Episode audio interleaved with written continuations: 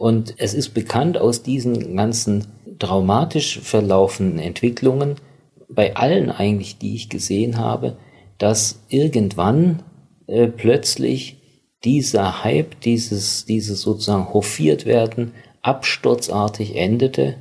Entweder weil der Betreffende selbst ausgestiegen ist, dann Ende der 10er Jahre, Anfang 20 war und dann sagt, nee, ich will nicht mehr, oder weil gesundheitliche Probleme dazwischen kamen äh, und es überhaupt keine Ausstiegsbetreuung gab.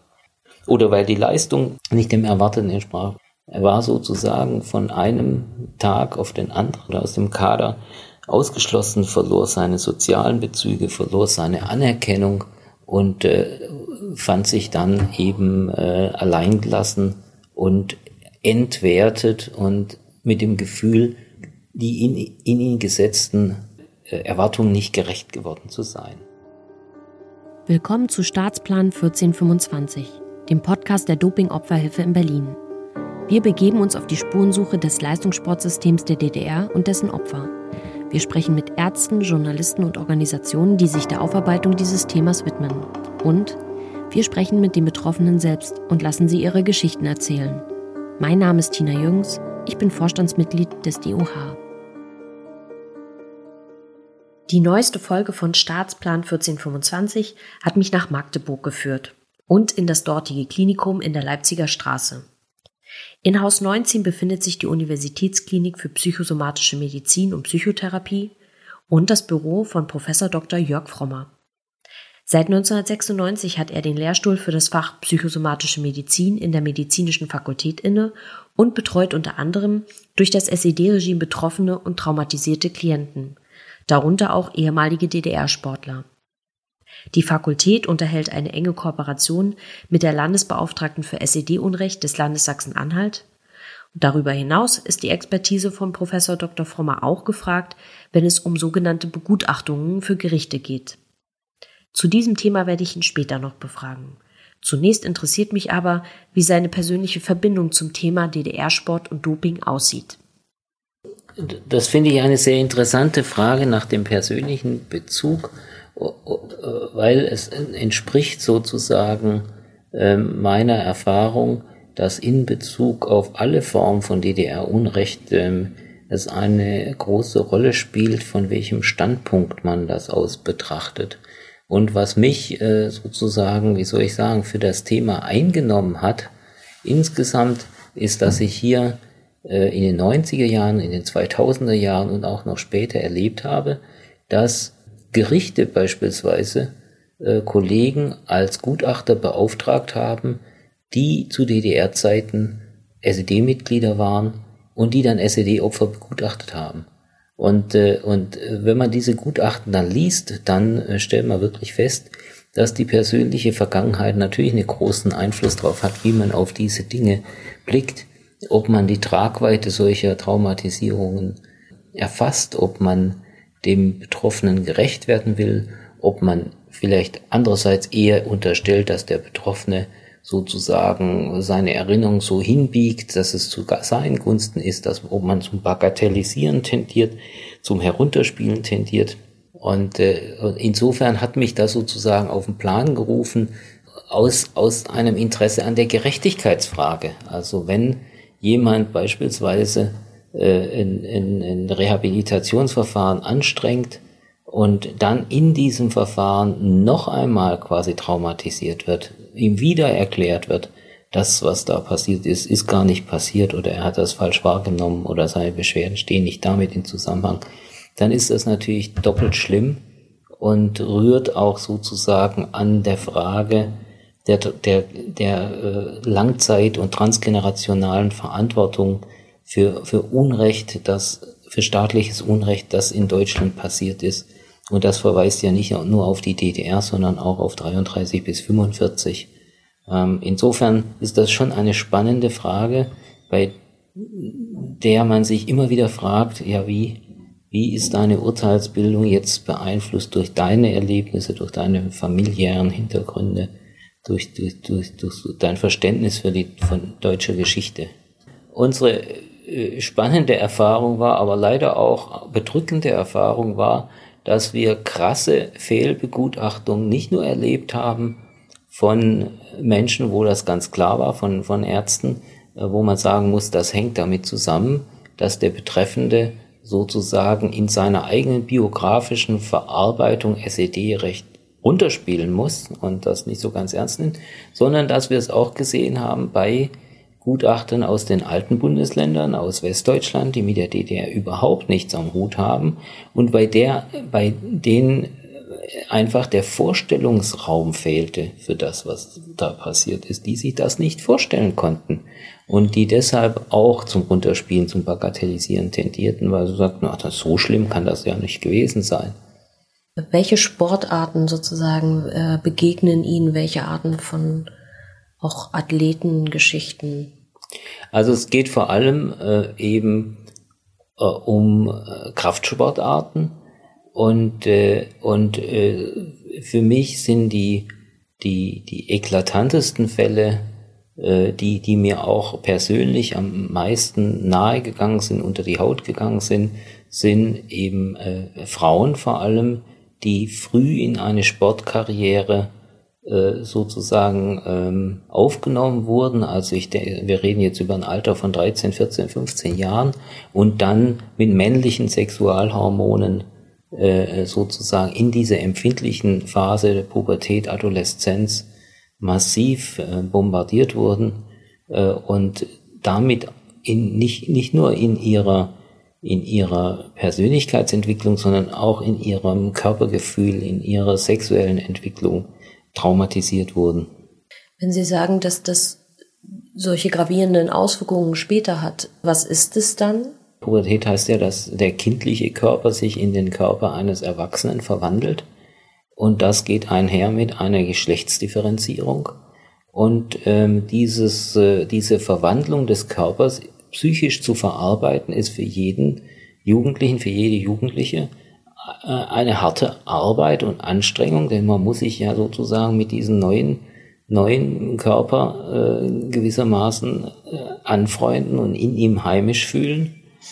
Das ist ohnehin sozusagen eine kritische Phase der Entwicklung. Und ähm, wenn nun diese Phase chemisch quasi übersteuert wird, dann äh, führt das dazu, dass eben diese sozusagen Verinnerlichung, dass dieses sich im Körper zu Hause fühlen stark beeinträchtigt wird und dass vor allem eben auch jetzt, wenn wir an Mädchen, junge Frauen denken, der Erwerb der weiblichen Identität erschwert wird. Und das kann sich dann eben lebenslang fortsetzen in Selbstverunsicherung, in, in, in, bis hin zum Selbsthass, Selbstablehnung, Hadern mit dem eigenen Geschlecht. Also das, also diese Thematik spielt dann eine große Rolle. Das haben wir klinisch in, in mehreren Fällen gesehen. Abgesehen von den somatischen Risiken. Wir haben eine Patientin gehabt, hat der Stationsarzt äh, eine Schwellung im, im Bereich des rechten Knies gefunden und hat sorgfältig, wie er war, das äh, orthopädisch untersuchen lassen. Wir haben punktiert und es hat sich ein Sarkom, ein hochbösartiger Tumor herausgestellt und äh, wenn man in der Literatur nachguckt, ist die, die, ist die Wahrscheinlichkeit, solche Erkrankungen zu bekommen, erheblich gesteigert äh, nach äh, Anabolika-Doping gegenüber der Normalsituation. Also es gibt auch somatische gesundheitliche Risiken, Bluthochdruck beispielsweise, Verschleißerscheinungen äh, im Bewegungsapparat, äh, Stoffwechselerkrankungen und vieles andere mehr. Wir wissen ja auch in vielen Fällen nicht so ganz genau, welche Cocktails da verabreicht wurden, wie das genau aussah mit den Medikamentenplänen und äh, ähm, äh, den Verweis dann zu verweisen auf die Betreffenden selbst. Die haben sich das ja selbst so ausgesucht.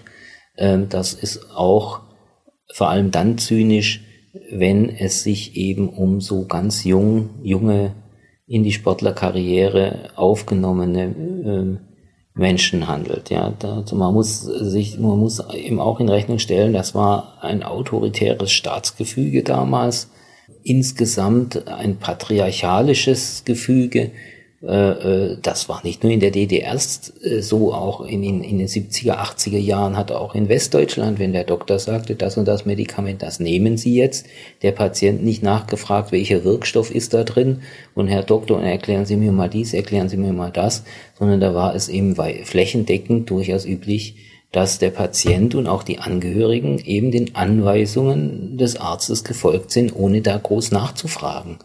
Also diese Freiheit der Entscheidung äh, für oder gegen, die war doch erheblich äh, eingeschränkt in dieser historischen Periode.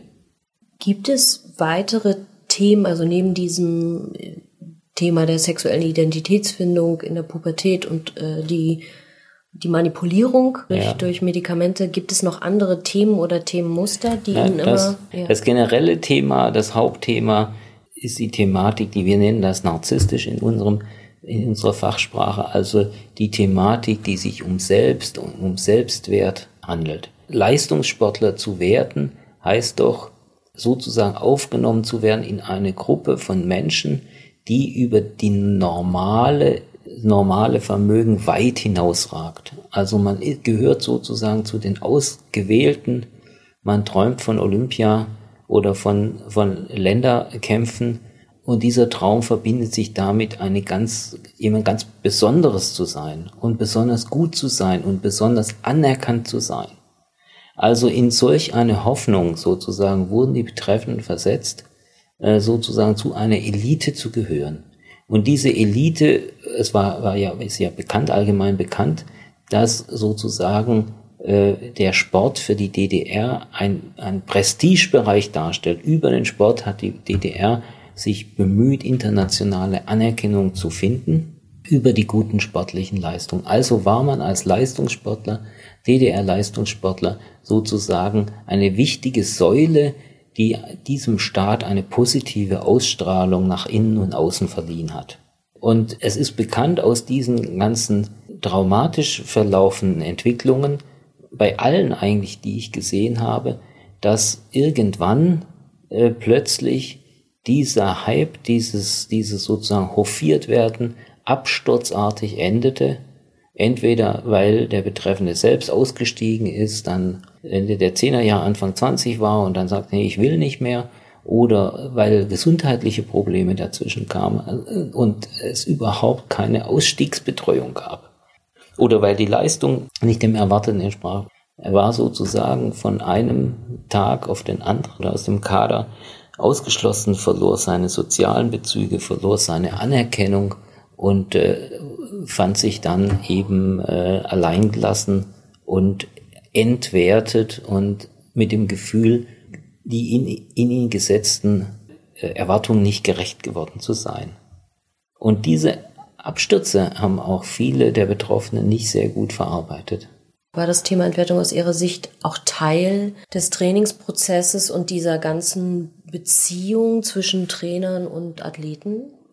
Also man muss natürlich, wenn man über diese Thematik spricht, zwei Dinge in Rechnung stellen. Erstens mal, wir reden über eine andere Zeit. Wir reden nicht über heute, sondern eine Zeit vor, vor mehr als 30 Jahren, vor 40 Jahren in der weltweit die Kommunikationsstrukturen anders waren, äh, patriarchal autoritäre Muster viel verbreiteter waren und normaler waren als heute.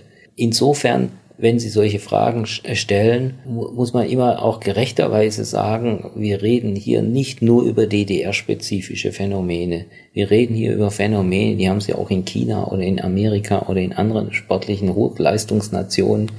Wenn Sie sich das angucken, dann wurde im Leistungssport schon sehr hart und sehr brutal gedrillt und die Wertfrage war immer an die Leistung gebunden und wenn die Leistung nicht stimmte, war die Wertschätzung weg. Also es war auch sozusagen ein bisschen eine Funktionalisierung von Menschen. Als Mensch erwartet man ja Anerkennung für seine Person, für das Innere, dafür, dass man, wer man ist, wie man ist. Und wenn man dann die Erfahrung macht, dass die Anerkennung extrem hoch ist, wenn man die Leistungserwartung erfüllt, aber völlig weg ist, wenn man sie nicht erfüllt, dann ist das natürlich auch ähm, schwer zu verdauen und zu verarbeiten. Aber richtig ist, die Trainingsmethoden nach dem, was, was wir erfahren haben, was wir gehört haben aus den Berichten der Betroffenen, waren schon quer durch die Sportarten enorm, enorm hart und äh, auch nach einem Friss- oder Stirb-Prinzip. Was ich ganz interessant finde mit diesem ähm, narzisstischen Motiv der Aufwertung durch den Sport und du bist die ja. Elite und natürlich hatte der Sport ja zudem in der DDR noch diese, diesen wunderbaren Zusatz des du kannst dann sozusagen mal in den Westen reisen und solche Sachen. Ne? Es war also ein extrem prestigebeladene, ja. beladenes Thema. Es ist ja so, so auf eine ganz, finde ich, ambivalente Art gekoppelt. Ja, man hat diesen Glorienschein, das ist ganz toll, aber die Realität ja. ist eben eine unfassbar harte. Ja. Ja. Ist es eine Ambivalenz, die Sie bei Ihren äh, Patienten spüren, in, wenn Sie über diese Zeit reden? Also die Patienten, die wir gesehen haben und die wir sehen, äh, bei denen äh, überwiegt jetzt dann im Rückblick doch eine sehr herbe Ernüchterung in der Distanz und ähm, das Bedauern äh, oder die Trauer darüber, so einen harten Preis sozusagen bezahlt zu haben. Wir haben natürlich jetzt nicht ähm, äh, einen repräsentativen Überblick über Leistungssportler in der DDR sondern wir sehen eine Auswahl, nämlich diejenigen, die wirklich äh, äh, daran zerbrochen sind. Also insofern darf man das auch nicht jetzt übergeneralisieren. Aber die, die dann als Patienten zu uns kommen, die äh, äh, sind sehr, sehr nachdenklich und äh, für die ist, sind auch die Erfolge, die sie errungen haben durch den Preis, den sie bezahlt haben, sehr relativiert. Sowas wie eigene Grenzen nicht zu kennen, über ein, ein Maß, was vielleicht körperlich und seelisch für einen gut ist, hinaus, mhm. sich sozusagen beruflich als auch privat ja. zu engagieren. Das Thema Beziehungen, Misstrauen, Vertrauen. Ähm, wir haben das Thema Substanzabhängigkeit, mit dem wir immer wieder konfrontiert sind. Aus Ihrer Sicht und auch mit sozusagen Prämisse, dass sich ja nur ein Teil sozusagen bei Ihnen meldet, ja, sind es Themen, die Ihnen auch begegnen? gerade dieses Thema Grenzen und Grenzen überschreiten, sich verausgaben, Grenzen nicht akzeptieren, ist ein zentrales Problem, das äh, immer dann, wenn narzisstische Problematiken eine Rolle spielen, ähm, äh, im Raum steht, aber gerade bei diesen, bei dieser Gruppe von Menschen äh, in besonderer Weise der Aufmerksamkeit bedarf. Und äh, die Patienten, die wir dann hier gehabt haben, die haben dann äh, eben sozusagen auch in einem, in einem Trauer- und Abschiedprozess von Größenvorstellungen ähm, langsam gelernt, äh, dass auch das Backen kleinerer Brötchen im Leben befriedigend sein kann und dass es nicht immer den, der Riesenerfolg sein muss und dass äh, der absolute Gewinn, sondern sozusagen ähm, das Denken in kleineren Dimensionen mehr Befriedigung bringt. Was sind wenn Sie sagen, bei diesem, ich weiß jetzt nicht, ob ich es richtig ausdrücke, aber in diesem narzisstischen Bereich, was sind weitere, ich weiß nicht, wie sagt man, Störungen oder, oder Themen, die da sozusagen ihm begegnen? Na, es geht dann natürlich, es ging, geht dann äh, äh, immer auch um die Frage des, des, der Beendigung der Sportlerkarriere, im Ausscheiden aus der Sportlerkarriere, die weitere, weitere äh, äh, Laufbahn in der DDR die Frage von gesundheitlichen Schäden, wann die sich zum ersten Mal bemerkbar gemacht haben. Oft war es schon direkt in der Sportlerkarriere oder gegen Ende der Sportlerkarriere, wie sich diese Beschwerden entwickelt haben. Äh, dann kommt natürlich, äh, war als, als, als für alle Betreffenden als, als weiterer traumatogener Faktor die, die, die Wendeerfahrung äh, mit der Notwendigkeit, sich jetzt komplett neu aufzustellen und einen neuen Lebensentwurf zu finden, Thema.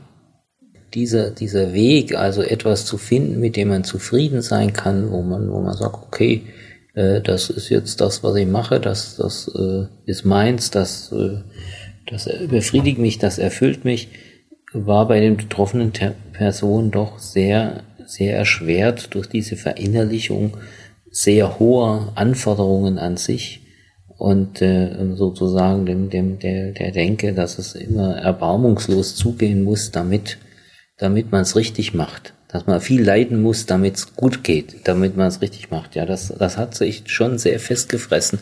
Und das wieder aus den Köpfen rauszukriegen, ist sehr schwierig. Mhm. Weil Sie gerade den Begriff genannt haben, Thema Trauma oder Traumata, würden Sie das, was die Fälle betrifft, die Sie jetzt gesehen haben, würden Sie das als Traumata bezeichnen und, und wenn ja, inwiefern? Ja, das ist von Fall zu Fall natürlich sehr verschieden.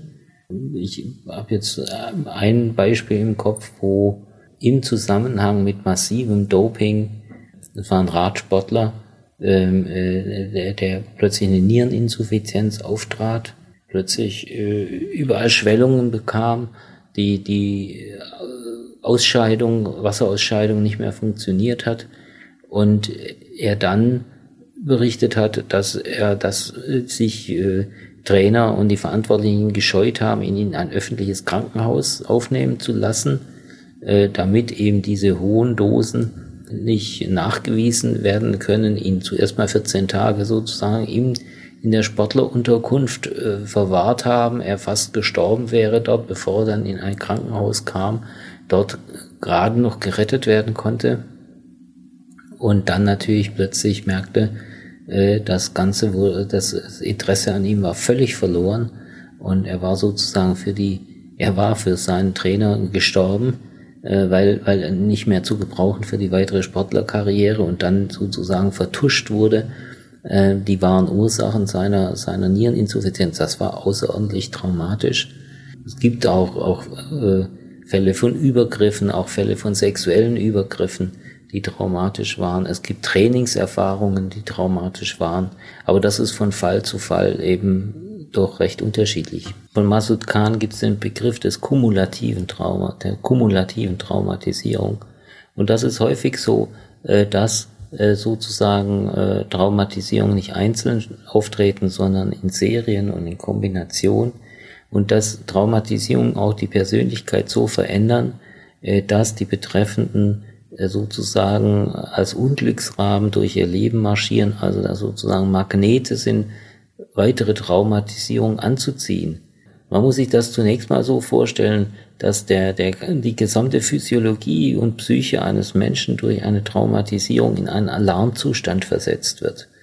Äh, und wenn die Traumatisierung heftig ist, dann äh, äh, wird genügen später auch kleine Reize, um einen Alarmzustand herzustellen, mit Herzklopfen, mit Herzrasen, äh, irgendwelche Kleinigkeiten, die nur einen geringen, geringe Verbindung haben, Erinnerungsver Erinnerungsspuren zu wecken an die damalige traumatische Situation, beispielsweise man kommt wieder an den Ort, an dem das war, löst dann massive Alarmreaktionen aus, und wenn das häufiger passiert, kann es auch sein, jemand ist sozusagen körperlich in einem Daueralarmzustand, dauernd im, im, im Zustand äh, von, von Überleben und Kampf ums Überleben und, und, und Angst vor Kontrollverlust.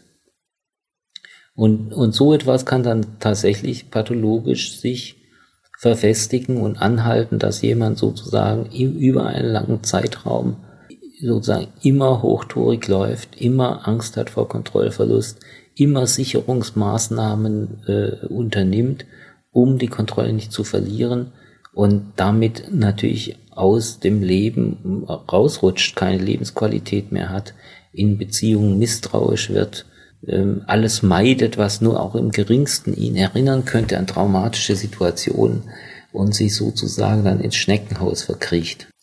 Wie jetzt in dem Fall der ehemaligen Sportler, was sind, wenn wir jetzt über diese Themen äh, gesprochen haben, ja, was sind denn Behandlungsansätze? Wie gehen Sie da vor? Zu unseren therapeutischen ähm, Handwerkszeug gehören verschiedene Dinge. Ähm, den Einstieg finden wir immer über die Lebensgeschichte, indem der Patient seine Lebensgeschichte erzählt, wir ihm zuhören und dann einzelne Dinge etwas fokussieren und genauer angucken, passiert schon äh, so etwas wie eine neue Sicht auf das eigene Leben und der Patient fängt langsam an, und das kann man vertiefen, Zusammenhänge zu sehen und sich selbst besser zu verstehen, was ihm erlaubt, auch gegenüber den Spätwirkungen seiner Traumatisierung etwas Distanz äh, aufzubauen. Er steckt da nicht mehr drin, sondern er blickt drauf. Man blickt zusammen drauf Und man versteht dann langsam auch, dass manchmal, wenn es in der aktuellen Situation so scheint, als bestünde große Gefahr, in der aktuellen Situation gar nicht so große Gefahr ist, sondern eine alte Gefahr wieder auflebt. Die Alarmreaktion eine selbstgemachte in gewisser Weise ist. Und das verleiht dann schon gewisse Freiheitsgrade. Ein anderer Aspekt ist der Umgang miteinander, ähm, sozusagen die Beziehungsgestaltung. Und diesbezüglich ist es bei, in unserem therapeutischen Setting sozusagen essentiell, dass ein Patient, wenn er zu uns kommt, so genommen wird, wie er ist, dass er also eine Akzeptanz erfährt, auch mit seinen Mängeln, auch mit seinen Problemen, auch mit seinen Schwierigkeiten. Und äh, dieses Erleben, ich kann so sein, wie ich will, und das, was ich einbringe, wird ernst genommen und verstanden, schafft das Vertrauen, das notwendig ist äh, und das auch verloren gegangen ist, äh, wieder zu erwerben. Ja, und Therapie, also der, der gute alte Sigmund Freud hat mal gesagt, dass, also Therapie ist wie ein Schachspiel.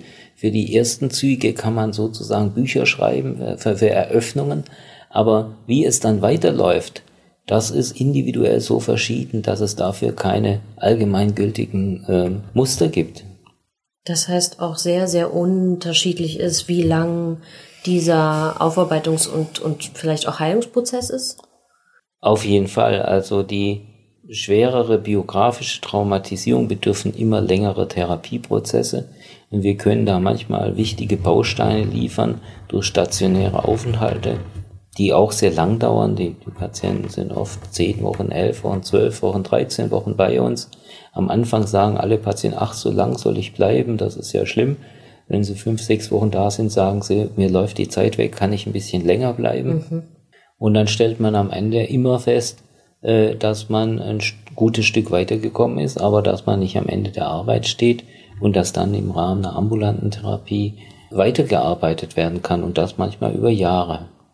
Hat der Zeitpunkt, ab wann ich mich mit dem Thema auseinandersetze als Betroffener, Auswirkungen darauf, wie lange mein Grad der Heilung ist? Also je länger etwas zurückliegt, geht es dann schneller oder langsamer? Ist es erschwerend oder förderlich? Also eine Auseinandersetzung, wie, es, wie wir sie heute, äh, so über die wir heute sprechen, mit den heutigen therapeutischen Mitteln, der Verfügbarkeit auch dieser Mittel und dem zeitlichen Abstand, das ist ja ein neueres Phänomen. Sie müssen sich das so vorstellen, dass in der DDR selber für die Betreffenden kaum Hilfe da war und kaum Verständnis da war für ihre Probleme das wurde da zunächst mal auch von den Betroffenen selbst häufig unter den Teppich gekehrt. Dann kam die Wende mit ihren äh, enormen Anforderungen an Neuadaptation, an Neuaufbau eines Lebensentwurfs. Die ganzen 90er Jahre äh, war für viele auch wenig Zeit, sich Gedanken zu machen über diese Dinge. Äh, hinzu kommt, dass die Resilienz, also die Fähigkeit, Traumata zu verarbeiten, bei jüngeren Menschen besser ist, äh, dass äh, Menschen, die dann Familie gründen, im, dritten, vierten, fünften, bis ins fünfte Lebensjahrzehnt hinein relativ ähm, gut Dinge auch verdrängen und weg, wegschieben können, dass dann aber, wenn im Alter gesundheitliche Probleme oder auch gesundheitliche Spätfolgen zunehmen, und sozusagen der eigene Entfaltungsrahmen, biografische Entfaltungsrahmen kleiner wird und, und überschaubar wird, was man an biografisch noch vor sich hat, dass dann alte Traumen zurückkehren und äh, sozusagen die Haut dünner wird und Dinge, die man über Jahre lang gut weggesteckt hat und äh, gut kompensieren könnte, konnte, plötzlich nicht mehr kompensierbar sind und zu Symptombildung führen, zu Depressionen führen, zu Schlaflosigkeit führen, zu, zu Albträumen führen, dass sowas nach Jahrzehnten dann wieder ans Tageslicht kommt. Das heißt, das ist auch der Grund, warum die Fälle, die uns in der Beratungsstelle erreichen, das erst nach über 20, teilweise über 30 Jahren machen. Ja, und gerade am Sport, der, der Sport lebt ja auch in nicht unerheblichem Maße vom Jugendkult Also von der Vorstellung, dass sozusagen, also das war schon bei den alten Griechen so, äh, dass eben der junge Mensch ja mit seinem mit seinem gut ausgebildeten Körper sozusagen der Maßstab ist für das Lebenswerte, für das Positive. Und der ältere Mensch äh, ist da nicht so im Fokus gewesen. Und es ist ja sehen Sie ja quer durch alle Sportarten, Sportlerkarrieren, was es bei bei Menschen, die als junge Sportler extrem erfolgreich waren, wie große Schwierigkeiten die dann äh, haben, in, in, in, sp in späteren Phasen ihres Lebens ähm, äh, mit sich und der Welt zurechtzukommen. Jetzt haben Sie ganz am Anfang unseres Gespräches auch gesagt, dass Sie ja Gutachten schreiben. Mhm. Wie muss ich mir das vorstellen? Wie schreibt man so ein Gutachten? Ja, also wichtig ist zunächst mal, dass wir äh, keine Parteiengutachten machen, also, weil die auch äh, wenig gerichtsfest sind, sondern äh, äh, dann tätig werden, wenn ein Gericht äh, eine Klage zu bearbeiten hat. Und bei, bei SED-Unrechtsopfern äh, ist der Weg meistens der, dass ein Versorgungsamt äh, irgendwie abschlägig beschieden hat und der Betreffende dann sich entscheidet, ähm, gegen das Versorgungsamt äh, zu klagen. Und dann gelingt es auch nicht selten, dass, dass, dass, dass der Anwalt sozusagen des Klägers dann äh, die Chance hat, dem Gericht ein Gutachten Vorschläge zu machen und Gutachtervorschläge. Und dann bekommt man einen Brief vom Gericht und das Gericht bittet ein, ein Gutachten zu erstellen, schickt einem die komplette Gerichtsakte mit allen Unterlagen. Und äh, dann macht man einen Termin aus und ähm, untersucht den Patienten, macht eine biografische Anamnese, äh, Untersuchungsbefunde, fordert eventuell Zusatzuntersuchungen an, die man noch braucht und beantwortet dann die Fragen des Gerichts. Und äh, die, die am schwierigsten zusammen, zu beantworten Fragen sind natürlich Zusammenhangsfragen äh, zwischen äh, Schädigungsereignis und gesundheitlichen Folgen, wenn Jahre oder Jahrzehnte dazwischen liegen. Man muss das auch nicht, äh, so ist die Gesetzeslage in aller Regel, äh, mit hundertprozentiger Sicherheit beantworten, sondern es geht dann um Wahrscheinlichkeiten, in denen diese Zusammenhänge existieren. Und, und, und, dann gibt es natürlich Klagewege, es gibt untere Gerichtsbarkeit, es gibt Landesgerichtsbarkeit, es gibt Bundesgerichtsbarkeit. Also wenn jemand in Revision gibt und auf jede diese Ebene spielen dann Gutachten eine entscheidende Rolle. Man muss sich häufig mit Vorgutachten auseinandersetzen in der Begutachtung, dass man diskutiert, warum man ein Sachverhalt eventuell anders einschätzt als ein Vorgutachter, muss da gute Argumente dafür finden.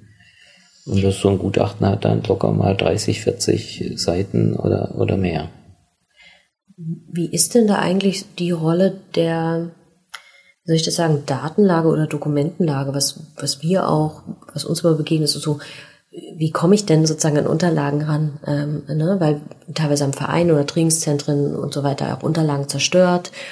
Vieles, was das Doping betrifft, weil es ja auch äh, eine geheime Sache sozusagen war, war entweder nicht verschriftlicht oder sehr verklausuliert verschriftlicht, so dass man das natürlich auch äh, lesen können muss. Ja, also es, es gibt äh, genau, es gibt also ähm, es gibt äh, ähm, äh, was was die objektive historische Datenlage betrifft, natürlich große Lücken, ähm, die in den verschiedensten Gründen liegen. Und ähm, insofern spielt auch die Glaubwürdigkeit der Angaben des Befragten eine große Rolle.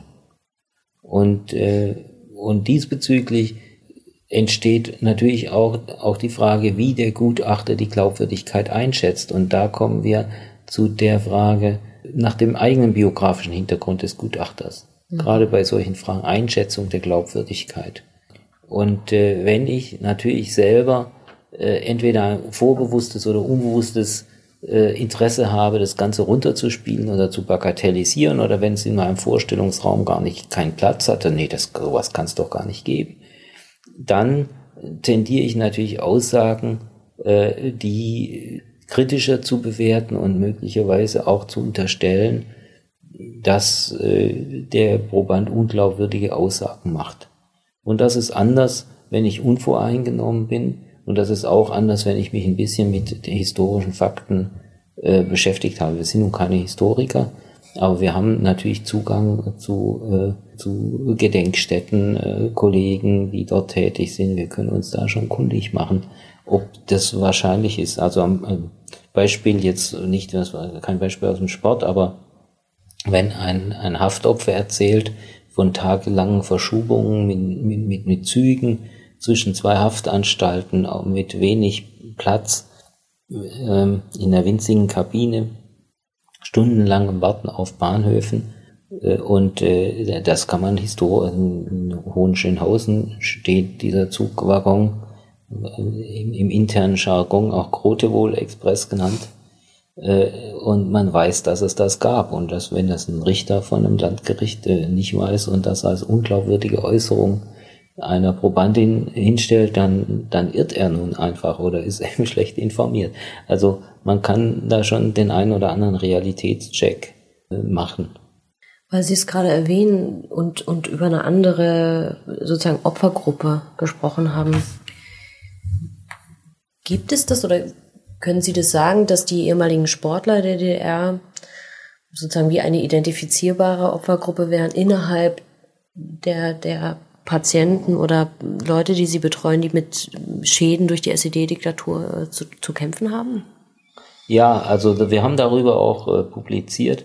Also man muss sich das vor, vor, so vorstellen, dass die DDR ein repressiver Staatsapparat äh, war, der seine Macht darauf aufbaute, äh, die Bürger maximal einzuschüchtern und dadurch lenk- und steuerbar zu machen.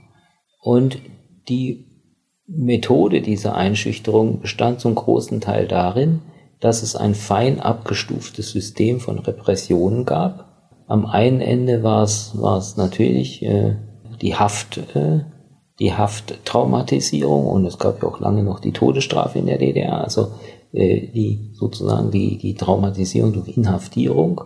Äh, und am anderen Ende des Kontinuums stand die ganz normale Alltags Überwachung durch, durch die sich in allen Institutionen, Schule, Betrieb und so weiter ähm, abgespielt hat. Und dazwischen gab es feine Abstufungen, beispielsweise fast so schlimm wie die Hafttraumatisierung waren die Traumatisierung durch Jugendwerkhof.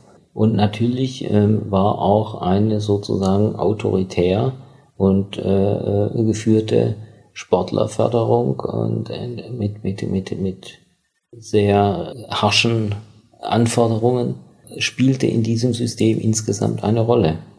Man wusste immer, wenn man, wenn man fallen gelassen wird, dann fällt man ins Bodenlose. Und das war sozusagen eine Gesamtkonstruktion. Also man lebte in einem Staat, in dem man wusste, was mit Leuten passiert, die nicht äh, die in sie gesetzten Erwartungen erfüllen oder die zu Abweichlern werden oder die gar den Gedanken entwickeln, das Land verlassen zu wollen dass man dann, wenn man die solche Gedanken hatte und umsetzen wollte, dass man dann großer Gefahr ausgesetzt war, das war allgemein bekannt. Was würden Sie Betroffenen ähm, raten, jetzt, die das, die diesen Podcast hören, ähm, sich vielleicht vorher noch nicht an die Landesbeauftragten oder an DOH oder an, an Therapeuten gewandt haben im Umgang mit ihrer Geschichte? Lebensgeschichten erfordern immer sozusagen einen Respekt in dem Sinne, äh, als gelebtes Leben eben so abgelaufen ist, wie es abgelaufen ist. Man, keiner kann zweimal leben, keiner kann das Rad zurückdrehen und wie man sein Leben führt, dafür gibt es auch keine generellen Empfehlungen. Ähm, äh, wenn jemand mit seinen biografischen Erfahrungen wenn er die gut integrieren kann, wenn er vielleicht auch heute sagen kann, das eine oder andere war vielleicht überzogen, aber insgesamt war es eine spannende, interessante Phase in meinem Leben. Ich habe da auch äh, gute Beziehungen knüpfen können, das hat mir was gegeben. Dann würde ich da auch nicht unbedingt dran kratzen wollen oder, oder irgendwo äh, jemand einreden wollen, das sei nicht gut für ihn gewesen. Das sind auch nicht die Menschen, die bei uns Hilfe suchen. Also wenn es gut klappt und wenn man es gut integrieren kann Und wenn man mit den Blessuren, die man erlitten hat, einigermaßen gut zurechtkommt, dann ist das völlig in Ordnung. Ähm, die Patienten, die zu uns kommen, kommen in der Regel zu spät. Sie kommen, nachdem sie lange Jahre sehr gelitten haben. Und am Ende vieler Therapien sagen unsere Patienten, Mensch, wäre ich doch fünf oder zehn Jahre früher gekommen, hätte ich mir viel erspart.